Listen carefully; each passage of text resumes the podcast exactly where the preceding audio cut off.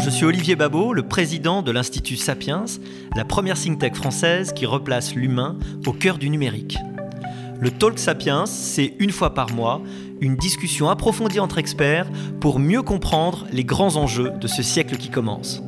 Pour notre onzième podcast Sapiens La Tribune, le thème sera Notre système de santé est-il armé pour relever les défis actuels? Nous recevons, outre votre serviteur, Olivier Babot, Patrick Brottier, président du groupe Aesio, Josette Guignot, fondatrice du cabinet Joxa, et les propos seront menés de main de maître, comme d'habitude, par Philippe Mabi du journal La Tribune. Et nous souhaitons remercier le cabinet Richelieu, avocat, qui nous reçoit aujourd'hui pour l'enregistrement.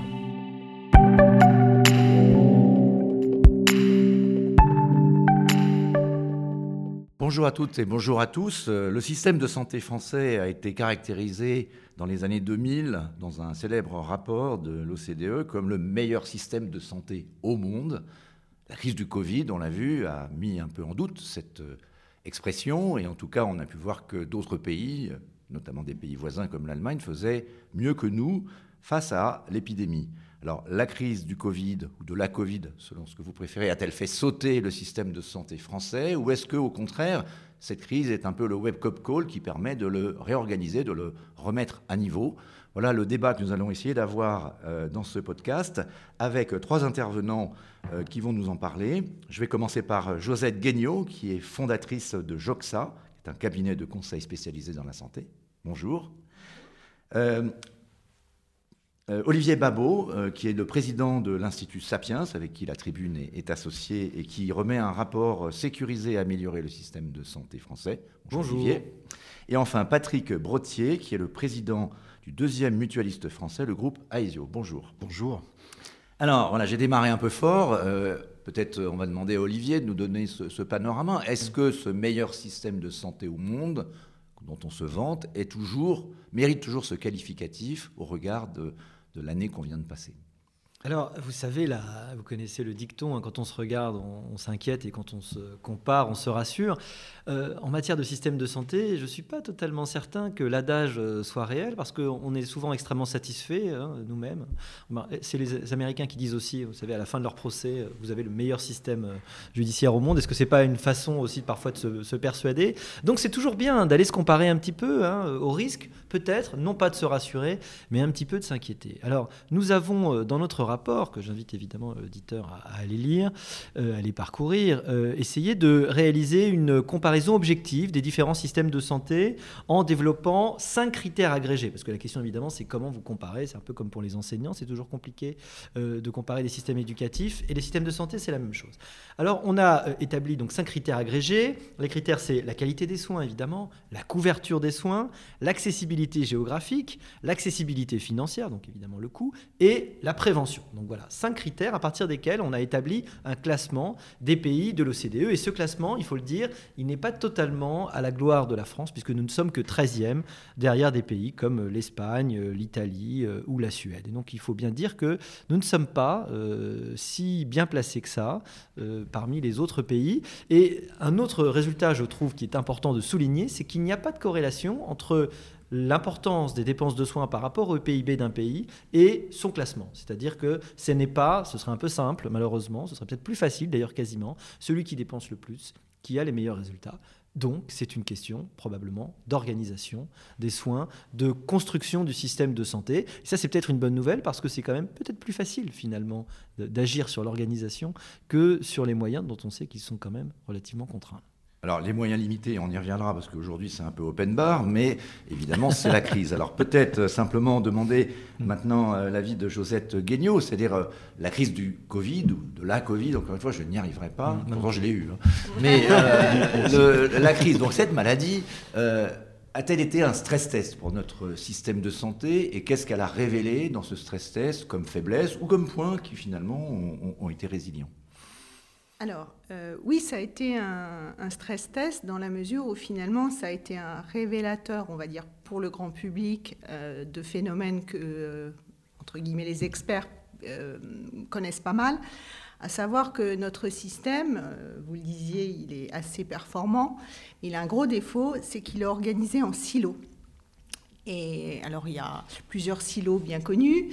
Euh, il y a le fameux silo euh, médecine de ville, médecine hospitalière. Mais on a bien vu pendant la crise qu'on avait mis un, moment à euh, organiser la subsidiarité entre l'hôpital et, la médecine de ville, puisque dans un premier temps, les gens se sont tous, comme d'habitude, comme ils faisaient avant, dans le monde d'avant, précipités à l'hôpital.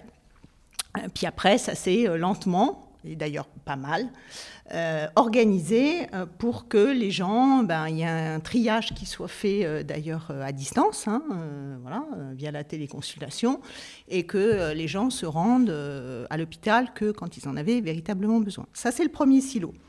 Le deuxième silo, où on a vu que là, alors là, je crois qu'on n'a pas encore trouvé la martingale, c'est le silo public-privé puisqu'on a bien vu qu'on euh, transportait les gens à l'autre bout de la France par avion, euh, par TGV, euh, par tout ce qu'on veut, donc à grand renfort de moyens de dépenses, alors que des établissements de santé privés avaient des lits vides, s'étaient organisés pour recevoir des malades du Covid et attendaient gentiment que les hôpitaux veuillent bien leur donner des malades. Bon, ça, il y a encore des gros progrès à faire. Euh, voilà, la loi euh, dite Bachelot HPST avait essayé d'organiser une espèce d'osmose. Euh, voilà, ça les cartes ont été rebattues, on va dire, dans le mauvais sens par, par les lois de santé suivantes. Il y a eu une éclaircie avec la dernière, c'est-à-dire la loi Buzyn. Voilà, c'est toutes des dames. mais il faut aller plus loin là-dessus. Le troisième silo, c'est le silo du financement on est dans une espèce de paradoxe en France où on a, et c'était relevé dans le, mm. dans le rapport, si j'ai bien lu, euh, de l'Institut Sapiens, euh, on est dans un financement dual, euh, théoriquement superposé, sécurité sociale, assurance complémentaire, plus ou moins facultative, ça dépend des gens en France maintenant où finalement euh, on devrait, euh, sur à peu près la quasi-totalité des soins, avoir ce, financement à, deux étages. Mais en fait, au fur et à mesure de la législation de ces dernières années, et notamment euh, des contraintes liées aux contrats responsables, on pourra y revenir, c'est-à-dire les contraintes qui pèsent sur les complémentaires santé, on est toujours dans un financement dual, mais en silo. C'est-à-dire qu'on a un financement des problèmes importants de santé par la sécurité sociale.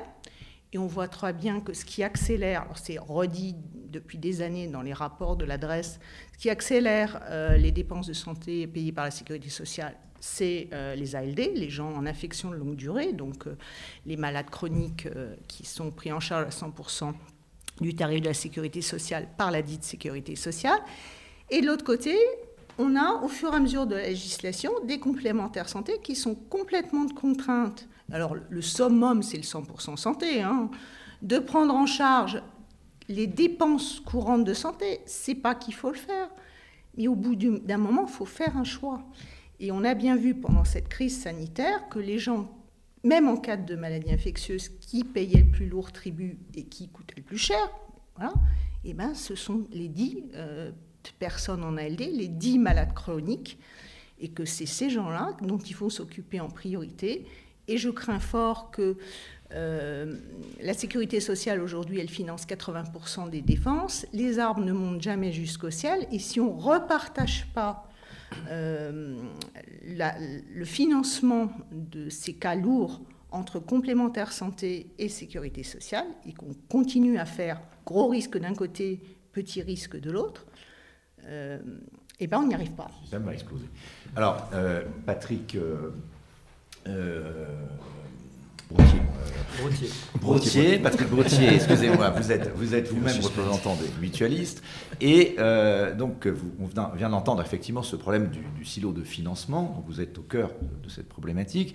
Euh, si on regarde dans le, la, trace de la Covid dans le projet de loi de financement de la sécurité sociale qui vient d'être présenté, c'est 10 milliards, même 11 milliards si on prend le Ségur de la santé. Donc on a clairement là un, effet euh, massif, de, totalement effectivement euh, exceptionnel. Euh, le problème c'est que la crise n'est pas terminée. Donc quand on voit ces, chiffres-là et qu'on entend ce qui vient d'être dit, finalement, qu'est-ce que les mutualistes se disent sur la nécessaire réorganisation du système? Moi, je peux que rebondir sur ce qui a été dit, évidemment, hein, les constats de, le, manque d'articulation, peut-être les constats en silo qui sont, parce que ce qui a été évoqué est vrai, entre la médecine de ville, l'hôpital, entre les, financeurs, aussi, euh, je pense, par rapport à la société de la longévité dans laquelle on est entré et la prise en charge de la perte d'autonomie, le silo aussi du médico-social au regard du, silo euh, sanitaire, hein, avec une incommunicabilité qui existe, et même... Euh, sur les enjeux de prévention, on a fait un choix, nous par exemple en France, avec Stop Covid, d'une application centralisée d'État. Qui est un flop total oui, euh, à, l'évidence, en tout Même cas. Le Premier ministre avoue ne pas l'avoir. L'utilise pas. Et, et, en plus, elle est, malheureusement, ça crée des conditions d'incommunicabilité avec les autres pays, du coup, euh, qui va poser un problème de traçage des, pour les personnes qui vont venir d'autres pays ou, les Français qui iraient dans d'autres pays aussi. Donc, euh, ça, c'est sur la gestion spécifiquement de cette épidémie, mais de façon plus globale. Mais du coup, c'est un révélateur. Le système était déjà en crise finalement. Le, donc, on est dans un système effectivement où il y a une incommunicabilité à dépasser, euh, je, pense, entre les acteurs du système et avec des implications nouvelles, en mettant aussi l'usager et le patient beaucoup plus au cœur des politiques, parce qu'on l'oublie tout le temps. On parle pour lui. il va falloir l'appliquer plus, surtout que maintenant il y a des leviers technologiques qui vont le permettre, et donc on aurait bien tort de ne pas le faire, ça me paraît la première chose. La deuxième chose, c'est que c'est vrai que sur la, on est un pays qui a une très bonne capacité curative. On l'a quand même montré dans cette crise, hein, même s'il y a eu effectivement des difficultés peut-être à, à, prendre en charge dans l'articulation publique-privée au niveau le plus souhaitable et peut-être le plus économiquement atteignable parfois on a vu qu'on avait une capacité de prise en charge et de soins qui était forte dans notre pays. C'est un atout. Par contre, le contrepoint, et, je pense qu'Olivier Babot en parlera tout à l'heure, c'est que malheureusement, on n'a pas de culture de, prévention ni euh, de capacité forte en la matière et que du coup, ça vient malheureusement, euh, quelque part, entamer notre capacité globale. Et là aussi, on l'a vu pendant la crise. je parlais de Stop Covid. On sait aussi qu'il y a une énorme défiance à la vaccination souvent avec les mêmes ressorts. Il y a une étude qui vient d'être faite qui montre d'ailleurs que la défiance envers l'État, euh, c'est en gros le même ressort de défiance vis-à-vis de la vaccination. Et du coup, comment on arrive à dépasser C'est plus que l'État, c'est même la science. C'est exactement. Il y a une mais et du coup, comment on arrive à, voilà, à, dépasser euh, en, finalement en créant des interactions plus positives. Pour rester sur les, problématiques de l'équilibre du système tel que l'avait euh, décrit Josette Guignot et, avoir votre avis donc de, de mutualiste. Est-ce qu'on n'est pas allé trop loin dans le reste à charge zéro C'est-à-dire, est-ce qu'on n'a pas finalement euh, mis les gens dans une forme de bulle en disant la santé ne va rien vous coûter, alors que dans la réalité, quand même, un acteur qui n'est pas autour de la table dont on pourrait parler, c'est les pharmaciens qui ont été au cœur aussi de la crise sur la question des masques, mais également de un certain nombre de médicaments. On voit bien qu'aujourd'hui, euh, on est dans un système qui est un peu pervers, c'est-à-dire qui ne, donne, qui ne responsabilise pas euh, suffisamment peut-être chacun des acteurs, à commencer par les patients. alors d'abord, il faut, il y a une je pense qu'il y a peu de nos concitoyens qui le savent, alors qu'on sait, il y a beaucoup d'études qui le montrent année après année, et l'étude de l'Institut Sapien le confirme. Le reste à charge en France est le plus bas de tous les pays de l'OCDE, et de loin, et de très loin. Et du coup, après, c'est vrai que ce qu'il faut interroger, c'est les situations. Ça nous rend irresponsable Est-ce que psychologiquement, c'est quand même. Je ne dirais pas ça, mais en tout cas, ça, ça amène quand même. Il va falloir qu'on s'interroge sur où sont les priorités. Il y a des restes à charge qui peuvent être beaucoup plus élevés pour les malades chroniques, surtout qui ont souvent des polypathologies, donc des soins associés. On va dire, hein, finalement, ils se retrouvent dans des situations où cumuler le reste à charge peut être très élevé et très pénalisant pour eux. Et c'est, je pense, un enjeu aujourd'hui de santé publique dans notre pays et, de, et, d'une certaine manière d'équité aussi. Hein. C'est pas logique de, de, laisser cette situation en l'état. Et du coup, ben, comme le disait tout à l'heure euh, Madame, hein, il va falloir interroger les priorités euh, demain sur lesquelles il faut se mobiliser au niveau de l'assurance maladie obligatoire et au niveau de l'assurance maladie complémentaire. Comment on y associe des capacités de, prévention beaucoup plus en interaction que ce qui peut exister aujourd'hui, et comment on replace l'usager, parce qu'il y a quand même une révolution planétaire qui est en train de se faire, hein, il faut qu'on en ait tous bien conscience, avec nos téléphones demain, on va pouvoir avoir des outils de prévention et d'accompagnement personnalisés qui vont transcender les systèmes domestiques où on, inscrit ça finalement aussi dans nos stratégies à nous, euh, celles de notre pays et, peut-être de l'Europe. Hein, Ce n'est pas un gros mot hein, de penser qu'il y a des enjeux qui doivent être portés à l'échelon européen. Et, du coup, on peut imaginer avoir beaucoup plus d'efficacité à moyen terme sur ces enjeux et donc progresser euh, sur les indicateurs sur lesquels on voit bien qu'on a des marges de progrès et peut-être aussi réinterroger finalement les priorités euh, de remboursement, qu'est-ce qu'on doit finalement apporter à la population euh, en premier lieu et comment on peut après aussi euh, finalement les accompagner dans les, dans les dimensions conseil, euh, accompagnement, au-delà même de la stricte dépense. Je pense que c'est là-dessus qu'il va falloir considérablement progresser. Et l'étude Sapiens le montre euh, au combien. Euh, Olivier Babot, que, dit l'économie C'est-à-dire ce qui est très particulier dans notre système, c'est qu'il a les avantages de la liberté. C'est un système qui est libéral et en même temps les désavantages d'une très forte centralisation et avec effectivement des choix qui ne sont pas forcément faciles en termes de gestion, de répartition des dépenses. Et est-ce qu'on peut réformer un tel système sans, faire exploser, évidemment, politiquement et socialement le pays? On sait qu'il euh, y a deux sujets qui, faut, qui mettent les gens dans la rue, c'est les retraites et c'est la santé. Ah, ce sont les questions difficiles, parce qu'en effet, il y a une inertie qui est extrêmement forte. Euh, je pensais en, écoutant euh, Patrick, vous savez, la phrase de Nietzsche qui dit Ce qui a un prix n'a pas de valeur. Or, la santé a tellement de valeur qu'on a voulu qu'elle n'ait pas de prix. Or, elle a quand même un coût.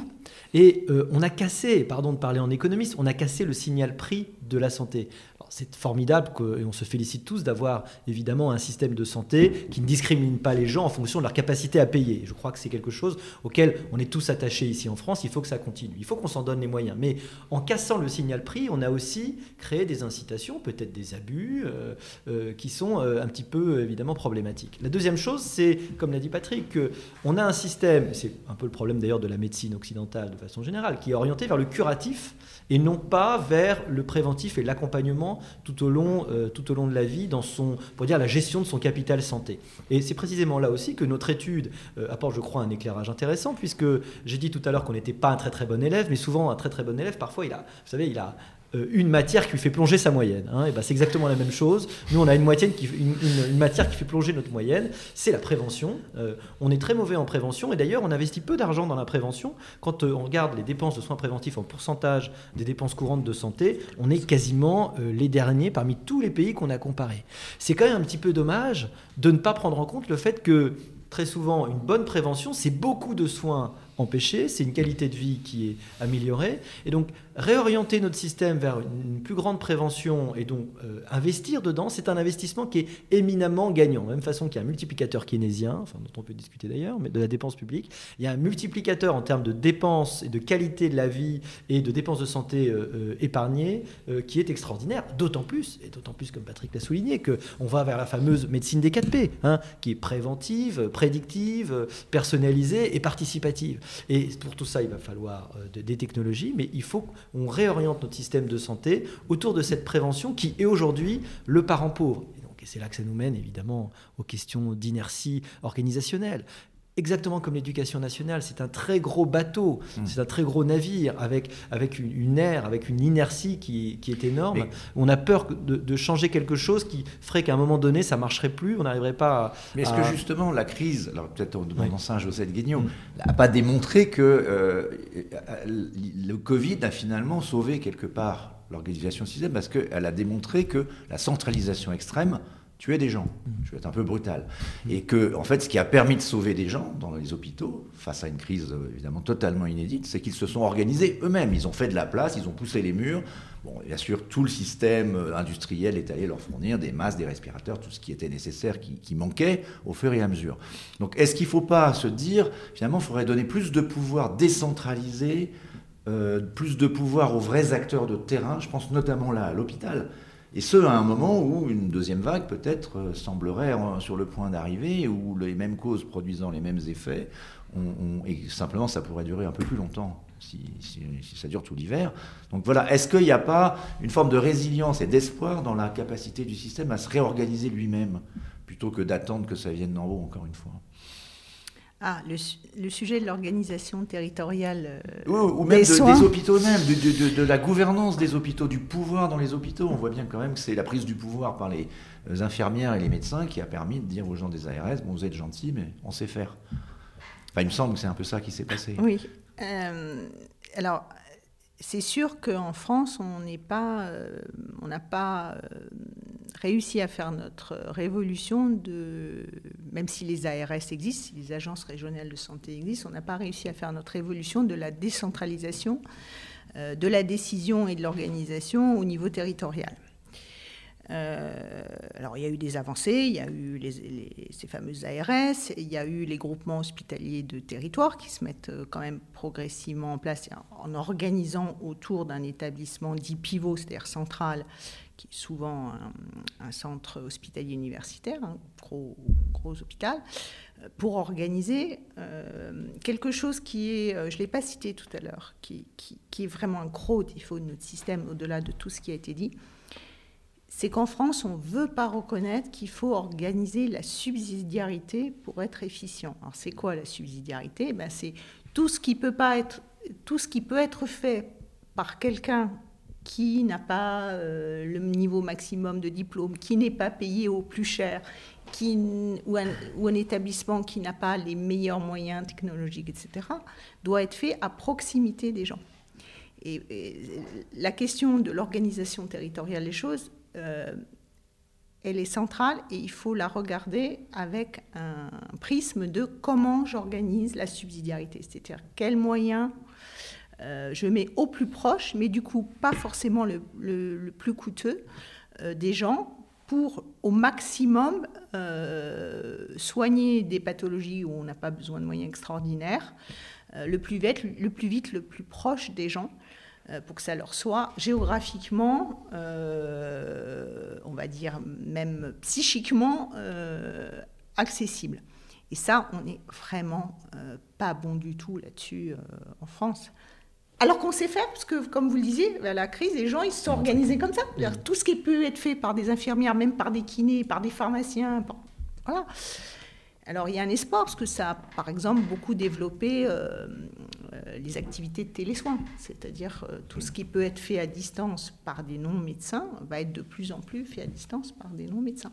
On parle beaucoup de l'arrivée de la 5G avec cette polémique sur franco-française la polémique hein, entre nous. Hein. Chez les, chez sur les Amish qui seraient contre et qui seraient pour le retour à la lampe à huile. Mais bon, euh, plus sérieusement, l'arrivée de la 5G peut être une technologie qui accélère cette tendance qui a déjà commencé avec la 4G, qui est la télémédecine. On a vu d'ailleurs euh, certains bénéfices de la télémédecine pendant la crise du Covid. Mais bon, avec la 5G, ça pourrait être décuplé. Qu'est-ce qu'on peut avoir, l'un et l'autre, Patrick et, Olivier, comme espoir Et à quel, à quel horizon on pourrait espérer avoir vraiment des parcours, de, notamment de prévention, enfin d'information, de prévention, et si nécessaire de, de suivi euh, de patients, notamment en ALD, euh, grâce à la télémédecine? Je, pense, dans le prolongement de ce qui vient d'être dit euh, précédemment, qu'il y a des pays dont on peut s'inspirer au moins pour partie. On a parlé de l'Espagne. Il y a une organisation régionale des soins en Espagne qui est très efficace, avec beaucoup de délégations de tâches, euh, d'éléments de coordination qui sont très intéressants, parce qu'ils sont allés beaucoup plus loin que nous en la matière. Même si en Espagne, les restes à charge sont trois fois plus élevés qu'en France, par contre. C'est peut-être pas de ça dont il faut s'inspirer. Mais sur l'organisation des soins, euh, l'accessibilité, et la logique de proximité pour, euh, pour essayer de le promouvoir, c'est intéressant. Et de la même façon, c'est paradoxal.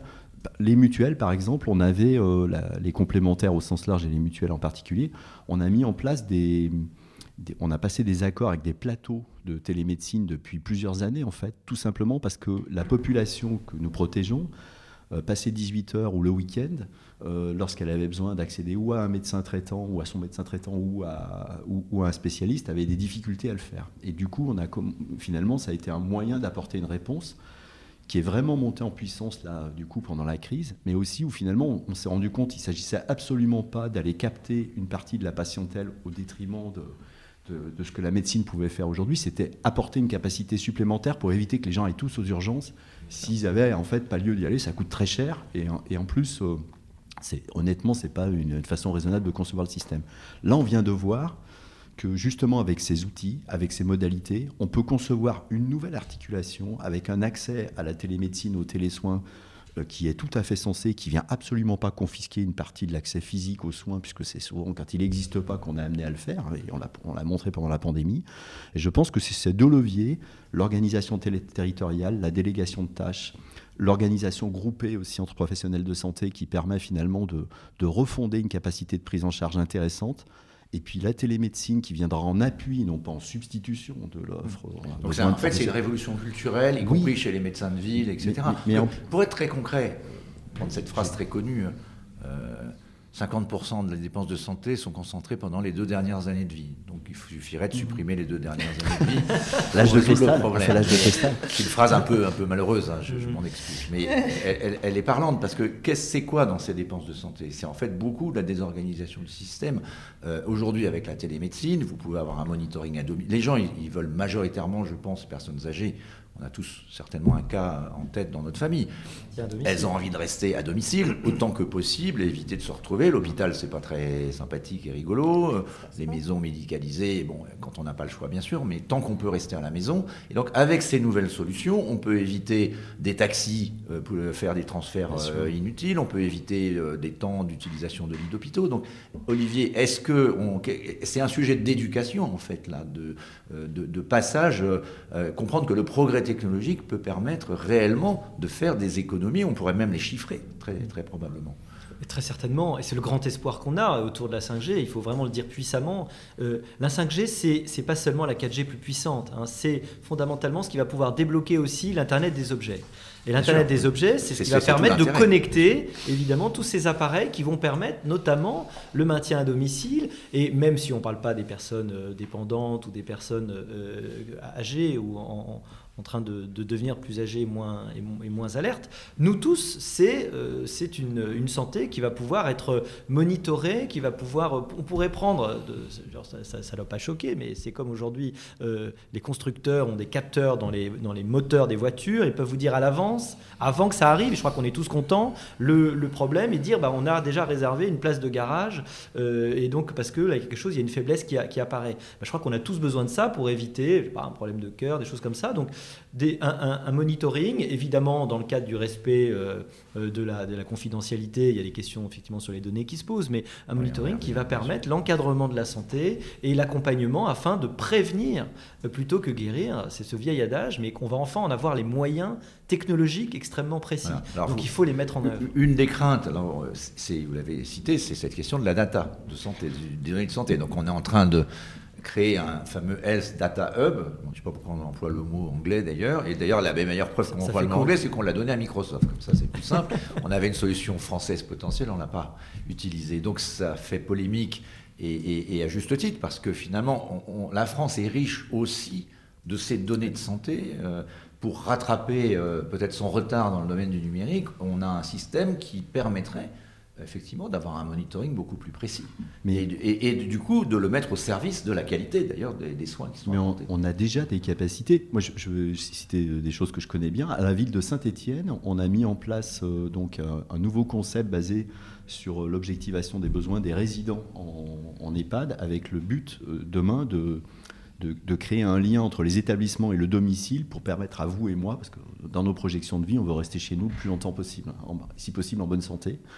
Et du coup, comment on peut refonder un modèle qui, lorsque les personnes sont en situation de perte d'autonomie, euh, permet un accompagnement euh, avec de la technologie. On a fait un partenariat avec l'école des mines et avec la Cité du Design à Saint-Étienne dans la conception même de l'établissement, avec un jumeau numérique du résident qui permet de projeter, si vous voulez, d'avoir des éléments prédictifs de son risque et du coup d'accompagner euh, l'évolution de sa situation avec des capteurs non intrusifs et évidemment dans un cadre éthique hein, euh, pour la personne, mais aussi pour sécuriser la situation des personnes qui sont déjà en, perte d'autonomie.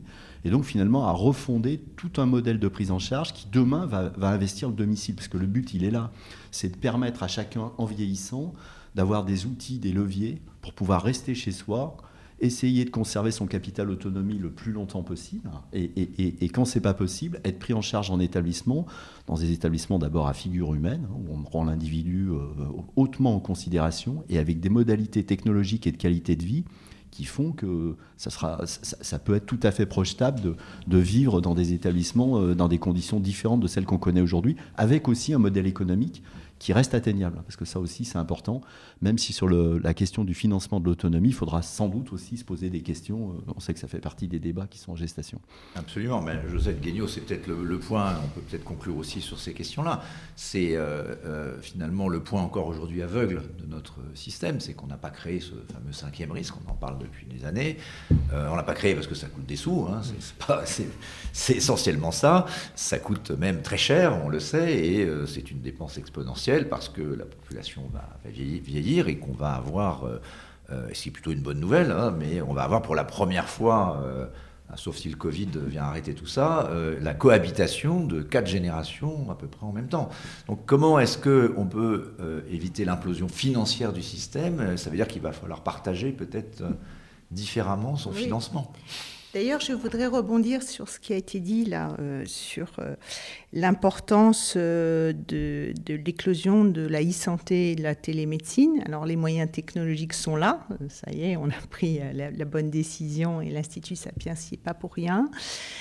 le sujet qui se pose quand même, c'est comment on va financer ça. Parce qu'aujourd'hui, en fait, quand on regarde, par exemple, le sujet de la télésurveillance, c'est-à-dire le sujet de la, du suivi euh, des indicateurs euh, d'un malade chronique, par exemple, pour éviter qu'il, y ait une dégradation de, son état, et puis agir, alerter et agir euh, au bon moment pour éviter une aggravation, un, séjour à l'hôpital, etc. Eh bien, aujourd'hui, il n'y a pas de financement de ça. Alors, y a ce, ce, financement est, comment on va dire, défini il est même inscrit dans les deux, dernières lois de financement de la sécurité sociale. Je n'ai pas eu le temps de regarder pour 2021. Mais en tout cas, il n'y en a qu'un seul qui est mis en place, c'est sur les insuffisants rénaux chroniques. Et c'est un système forfaitaire. Et aujourd'hui, quand on regarde ce système forfaitaire, une fois de plus, euh, bah, l'assurance maladie dit, moi, je vais prendre ce forfait à 100%. Donc je vais organiser le suivi de ces insuffisants rénaux chroniques, là, puisque c'est le seul exemple concret qui existe. Et c'est l'hôpital qui va organiser le suivi à la maison de ces gens-là. Et on va le prendre en charge à 100%. Mais ça, c'est pas viable à terme. On va pas pouvoir créer comme ça, je ne sais combien de forfaits pour toutes les maladies chroniques, tous les cas, etc. Et faire supporter ça à notre sécurité sociale, euh, c'est pas pas tenable. Aujourd'hui, ce sont bien euh, les, les, les, gens en infection de longue durée qui, euh, c'est pas, enfin, je veux dire, c'est bien, mais le problème c'est que les armes montent pas jusqu'au ciel, qui en fait euh, porte l'accélération euh, de la dépense de la sécurité sociale euh, dans la totalité des dépenses de santé. Et c'est là-dessus qu'on doit redéfinir le partage entre ce que prend en charge la sécurité sociale et ce que, prend ce que prennent en charge les complémentaires santé. Pourquoi les éliminer dès le départ de la prise en charge du suivi des malades chroniques? Et ça n'a pas beaucoup de sens notamment, et je partage tout à fait euh, l'avis de l'Institut Sapiens et de Patrick Bautier là-dessus, notamment si on veut que, euh, créer en effet les conditions financières d'une meilleure prise en charge de la prévention et intéresser les complémentaires santé à la prise en charge de la prévention. Parce que est-ce que le débat n'est pas essentiellement politique? C'est-à-dire on parle d'une forme de privatisation de la santé oui. chez certains syndicalistes, euh, chez certains hommes politiques. C'est un débat politique. Oui, c'est un débat politique, mais finalement qui ne rend pas service à Comme terme. le débat sur les fonds de pension et la retraite. ça fait des années qu'on en parle, puis à la fin, on finit par créer les fonds de pension. Olivier va dire un mot, mais je vous laisse terminer. Peut-être, oui, c'est un débat politique, mais je pense que nos décideurs ne se rendent pas compte qu'avec l'idéologie, finalement, on ne rend pas service aux citoyens. Et que la non-décision crée, encore plus de problèmes. Parce que, en fait, alors c'est dommage que la dernière étude de l'adresse qui montre que euh, les restes à charge sont plus élevés chez les gens qui sont très malades que moins élevés chez les gens qui ont des petits, qui sont bien portants et qui ont des dépenses courantes, elle date que de 2011. Et je pense que le phénomène s'est aggravé depuis 2011, mais ils n'ont pas refait le calcul. En 2011, ce que disait la Grèce, elle dit sécurité sociale plus complémentaire santé. Quand vous êtes bien portant et que vous achetez, vous allez de temps en temps chez le médecin, chez le dentiste, enfin, comme tout le monde, eh bien, Sécurité sociale plus complémentaire santé vous rembourse 82% de vos dépenses.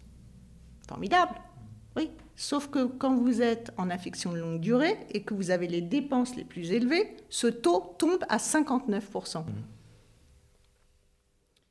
Il y a un truc qui ne va pas. C'est le paradoxe de notre système. Voilà. Et ça, ça vient du fait que de plus en plus, c'est ce que je disais tout à l'heure, tout au long des années, on a forcé, mais vraiment forcé, hein, sous peine de taxes, sous, peine que les entreprises puissent plus déduire leurs cotisations de complémentaires santé pour leurs salariés, on force les complémentaires santé de plus en plus à prendre en charge la bobologie du quotidien. C'est bien, sauf qu'on peut, sauf que on peut plus tout payer. Donc, est-ce qu'il ne faut pas devenir raisonnable, moins prendre en charge les risques, les petits risques, les petits risques, moins remboursés, voire plus remboursés. Voilà. Mais par contre, pas laisser des restes à charge énormes. Enfin, il y avait une étude il y a un an et demi de l'association, euh, excusez-moi, euh, France Association Santé, qui mmh. montrait que le non remboursable pour les gens très malades, ça représente plus de 1000 euros par an. Mais ce que vous êtes en train de dire, alors pardonnez-moi, c'est terrible, mais c'est ce que disait Denis Kessler à la Fédération française des sociétés d'assurance. À l'époque. À l'époque, euh, donc, où il avait dit il faut arrêter de rembourser euh, les petits rhumes, euh, mais traiter les maladies chroniques. Et, donc, c'était, et là, on, avait accusé à l'époque les assureurs, bien sûr, de vouloir s'emparer de ce marché des petits risques, d'une part, et de vouloir également se débarrasser des grands risques sur l'État. Donc, on voit bien que c'est une question, c'est un peu comme les fonds de pension, euh, Olivier, c'est une question principalement de choix politique. Oui, on pourrait dire. Choix de société. Disons-le aussi, d'idéologie. Vous savez, la définition d'idéologie, c'est ce qui pense à votre place. Hein. Et donc, la France est malheureusement percluse de beaucoup de choses, beaucoup d'a priori sur, euh, sur euh, la manière de, fonctionner du système. Et malheureusement, ça en fait partie. C'est-à-dire que euh, on a l'impression que ce serait, n'est-ce pas, la, casse du service de santé, n'est-ce pas, si les gens commençaient à, sentir un petit peu qu'il y a un coût derrière, hein, que, enfin, qu'il y, a quelque chose qui doit être pris en charge, alors qu'on voit bien que le système marche sur la tête. Donc, il n'est pas derrière, il est devant. Aujourd'hui, les retraites sont financées par de la dette. Oui, c'est ça. Et on refuse de faire la réforme des retraites. Il est devant, il, est, sous le tapis. Il est sous le tapis en réalité. Mais financé par de la dette. Aujourd'hui, aujourd'hui une partie des retraites est financée par de l'endettement. Mm. Notamment la retraite des fonctionnaires, à ne commencer que par ça, puisqu'il y a un déficit public, je crois, qui existait avant le Covid. Deux, les dépenses de santé je parlais de ce dérapage du déficit Covid, mais il y avait, il, il, on avait, c'est vrai, on était presque à l'équilibre. On a un déficit mm. Covid, il a été financé par la CADES. C'est ce mécanisme génial. On paye un impôt qui devait s'arrêter en par la CRDS, donc. Donc hein on a créé un impôt. C'est un impôt. À la CADES, il faut le dire aux gens. C'est, hein, c'est, ce fameux CRDS, c'est 0,5% que vous payez sur tous vos revenus, qui a été décalé là, dans la fin, qui n'arrivera jamais probablement, Tous les euh, a été décalé de 2024 à 2032 de mémoire mm. à date, et vu ce que ça 33, 2033. 33, pardon, et euh, ça va continuer. Enfin, évidemment, ce sont des. Donc, on fabrique de la dette aujourd'hui, Olivier. vous auriez pu parler d'ailleurs de la dette hors bilan, hein, c'est-à-dire les, les, bon, je, je restais déjà sur fonctionnaires. Hein, voilà. euh, si est-ce que, est que, le système est devenu euh, quelque part intenable? C'est-à-dire le jour où les taux d'intérêt vont remonter, euh, soit on augmentera les impôts, soit on ne pourra plus rembourser. la vérité, c'est ça qu'il faudrait dire. C'est un risque, d'autant plus que euh, si les gens nous prêtent aussi facilement, c'est parce qu'ils ont confiance dans le système fiscal français. Hein, il faut quand même toujours le rappeler. Hein. C'est-à-dire dans la capacité, comme disait Colbert, à plumer loi sans, sans, sans La capacité à plumer loi sans En France, elle atteint ses limites. Voilà, mais le problème, c'est qu'un jour, elle finit par crier. Euh, si on regarde notre système de santé, donc nos points forts, c'est, on l'a dit, le reste à charge, euh, en moyenne, qui est le plus faible, effectivement, parmi les autres pays. Des traitements du cancer qui sont extrêmement faibles, espérance de vie élevée, densité de lits qui est, euh, par rapport à nos voisins, qui, est très forte. Et heureusement, couverture vaccinale encore assez forte pourvu que ça dure, comme disait Laetitia, la mère de, la mère de Napoléon. Voilà. En revanche, consommation d'antibiotiques élevée, euh, problème vis-à-vis du tabac et, de l'alcool, euh, et en effet, reste à charge euh, pour les soins de longue durée, paradoxalement, qui est fort, donc on marche un petit peu sur la tête, on pourrait détailler aussi d'autres problèmes comme les temps d'attente élevés chez les spécialistes. Bon. et à partir de là, on a des gens qui nous expliquent, oh là là, le 100% sécu, ce serait formidable. Alors si on compare les différents systèmes de santé en fonction justement de leur degré, on pourrait dire, d'hybridation, et eh ben on se rend compte justement que ce sont les moins hybrides, les plus publics, qui euh, fonctionnent le moins, alors que c'est ceux qui font partie, qui ont ces, étages complémentaires, qui euh, sont les plus vertueux. Donc essayons de temps en temps de regarder ailleurs et, d'en apprendre quelque chose. Euh, donc un, type, un, système 100% sécu, nous a calculé que ça coûterait 50 milliards d'euros par an aux finances publiques. on ne se rend pas compte que le système privé, c'est aussi des dépenses, un peu comme pour les concessions d'autoroute d'ailleurs, on ne se rend pas compte que ce sont des, dépenses qui sont heureusement pas prises en charge par l'État, et l'État c'est nous. Hein euh, c'est pas moi, comme disait Louis XIV, mais l'État, c'est nous, c'est nous tous qui payons. Donc, en effet, il y a, peut-être de la pédagogie et une décision politique courageuse à avoir derrière pour essayer de, bah, nous permettre de relever les défis qui sont liés à la modernisation, non seulement modernisation technologique, mais modernisation de la tuyauterie financière qui, aujourd'hui, on l'a évoqué, pose problème euh, du point de vue de la santé publique.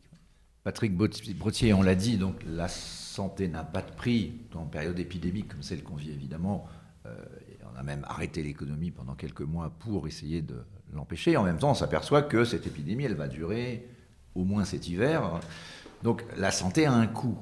Et est-ce que euh, n'est pas arrivé effectivement à un moment du système où la, question de sa performance qu'on a réussi à peu près à maintenir, parce que le bilan ce que vous avez dit, c'est jusqu'ici tout va pas si mal, mais est-ce qu'on n'est pas à un moment effectivement d'un risque de dégradation grave du système pour les générations futures si on ne résout pas euh, ce qui vient un peu d'être décrit dans ce podcast, c'est-à-dire les contradictions aujourd'hui d'un système qui est peut-être euh, manque, de, manque sa cible finalement, qui est de traiter notamment les maladies les plus, les plus importantes et les personnes âgées. C'est évident, on est, le, vieillissement de la population et la corrélation avec la courbe des dépenses de santé nous amène à réinterroger finalement nos modalités d'organisation, de financement, et je pense que c'est maintenant. Euh, je pense aussi qu'un des mérites de l'hybridation du système qui, prévaut chez nous fait que on a finalement des leviers d'implication des parties prenantes et in fine aussi d'implication de l'usager. Par contre, ça suppose une révolution culturelle. On en parle quand même rarement de le patient, l'usager. Euh, c'est une abstraction. En fait, c'est quand même, on fait tout aussi pour lui. Je pense que si on veut qu'il soit le plus responsable, le plus impliqué, ben, il faut qu'on en fasse un acteur. Euh, dans l'organisation même du système, on a vu que le tout État, la, santé, elle est obligée aussi de fonctionner avec euh, les acteurs privés, quelle que soit leur, forme juridique, hein, qu'ils soient dans le privé non lucratif ou le privé euh, lucratif, et que le système ne peut fonctionner que comme ça. demain, il faut réinterroger nos capacités au plus près du terrain. L'articulation territoriale va être une dimension énorme euh, au niveau du système de santé, et j'ai la faiblesse de penser euh, aussi au niveau du système économique tout court. On doit réinterroger finalement l'organisation de notre pays, ses articulations, sa communicabilité, les leviers de technologie aussi, parce qu'on a beaucoup dit on travaille en silo. Mais à partir du moment où il y a une incommunicabilité des systèmes d'information, il n'y a pas les interfaces qui permettent de travailler facilement entre médecine de ville, hôpital, entre différents acteurs, on va continuer de garder euh, finalement, on risque de garder cet effet silo. Il nous faut donc euh, travailler aux interfaces nécessaires dans les années qui viennent avec toutes les évolutions technologiques qui sont à jour. Bref, euh, on a un travail de refondation d'organisation, de réinterrogation des priorités de financement et aussi, je pense, en essayant, pour éviter de faire pour, mais plutôt de faire avec, non seulement d'impliquer les communautés d'acteurs, mais de réfléchir toujours à la meilleure façon de, mettre l'usager au cœur, de, le patient, l'usager, au cœur de, ce qu'on va entreprendre pour lui, parce que finalement, si on réfléchit à sa place, on, échouera aussi, on limitera les capacités, notamment de prévention. Il faut vraiment, avec les outils qui existent aujourd'hui, qu'on recorrèle ça à notre santé publique, nos priorités de santé publique, françaises et sans doute européennes, j'ai la faiblesse de le penser, nos capacités d'innovation, aussi de souveraineté française et européenne, et d'implication des acteurs et de l'usager. Olivier Babot, on a quand même constaté, pour terminer sur la crise de la Covid, que certains pays s'en sont beaucoup mieux sortis que nous. Prendre la Nouvelle-Zélande, mmh. la Corée du Sud, euh, le Vietnam, même d'une certaine façon, euh, mmh. très, très proche évidemment de, la Chine. Euh, la Chine elle-même aujourd'hui semble mmh. tirer d'affaire alors que le, virus. L'Italie maintenant. L'Italie, l'Italie qui a effectivement été particulièrement meurtrie au printemps semble avoir eu tellement peur que la population en a pris des, on a pris la, mesure. En revanche, euh, et l'Allemagne s'en sort pas mal aussi, euh, même si ça remonte un peu. Mais euh, et après, vous regardez l'Espagne, la France, en gros, et l'Angleterre sont, des pays où il y a un vrai risque d'une crise épidémique endémique, structurelle. Euh, qui va se conjuguer avec euh, d'autres euh, problèmes de santé durant l'hiver. Donc, est-ce que qu'est-ce qu'on qu'est-ce qu'il faut en tirer comme leçon? Qu'est-ce que c'est nous qui avons mal fait quelque chose? Est-ce que c'est notre population? Est-ce que c'est un problème de pédagogie? Je ne sais pas si vous connaissez cette formule qui est assez assez assez éclairante. C'est la, première vague du Covid a été causée par un pangolin, la deuxième vague est causée par des blaireaux. Extraordinaire. Oui. Ça vous parle? euh, C'est une, belle phrase, je, découvre, mais c'est effectivement peut-être une, bonne façon de voir les choses. Il y a beaucoup de paramètres dans euh, ce qui fait euh, euh, la dangerosité ou la force d'une épidémie dans un pays. On voit très bien. Donc, c'est évidemment pas seulement la dépense, c'est pas seulement nécessairement les décisions gouvernementales. Il y a, une part de chance aussi. Il y a une part de, de, façon dont vous êtes relié au monde et qui fait que vous avez été touché plus rapidement. C'est peut-être aussi l'éducation et la culture de la population, la confiance dans les dirigeants, dans la parole des dirigeants. On voit bien que c'est des pays où ça marche pas. C'est des pays où il y a une contestation On voit bien la France, l'Angleterre, euh, l'Amérique de Trump, euh, les gens, dans l'Amérique de Trump, ils disent je ne mettrai pas de masque parce que c'est mon droit en, France, il y, a, un peu ça qui commence à venir. Il y a une part d'autodiscipline et il y a une part de ce drame absolu qui est, on en a un peu parlé, la, croissance des, euh, bah, de, la contestation du pouvoir, euh, de la contestation anti-élite, mais aussi des euh, croyances complotistes et, de la méfiance envers tout ce qu'on peut vous imposer ou vous proposer. Et c'est dramatique qu'aujourd'hui le masque ou que les, les, les, mesures barrières ou que le Covid soit même interprété comme une façon pour un pouvoir dont on se méfie de d'imposer de, des choses à la population. Je ne sais pas si ça a une part très forte dans la résurgence euh, de l'épidémie chez nous. C'est peut-être pas impossible. En tout, cas, en tout cas, c'est une autodiscipline qu'on n'a peut-être pas su avoir. Euh, alors, est-ce que c'est les jeunes? Est-ce que c'est les moins jeunes? Est-ce que c'est certains endroits plutôt que d'autres? Je sais ah, pas. En Nouvelle-Zélande, il n'y a plus un cas. Peut-être que l'histoire le dira. Euh, Actuellement. oui, alors c'est vrai que les pays qui sont. C'est une île, d'accord. Voilà, c'est ça. Les pays qui sont isolés au sens ah, littéral du terme, c'est plus facile. Nous, on est un pays avec beaucoup de passages, avec beaucoup de gens, beaucoup de brassages. C'est aussi parfois notre force. Certains disent c'est parce que c'est un pays dirigé par une femme. C'est peut-être une raison. Il y, a, énormément de paramètres. Peut-être Comme l'Allemagne.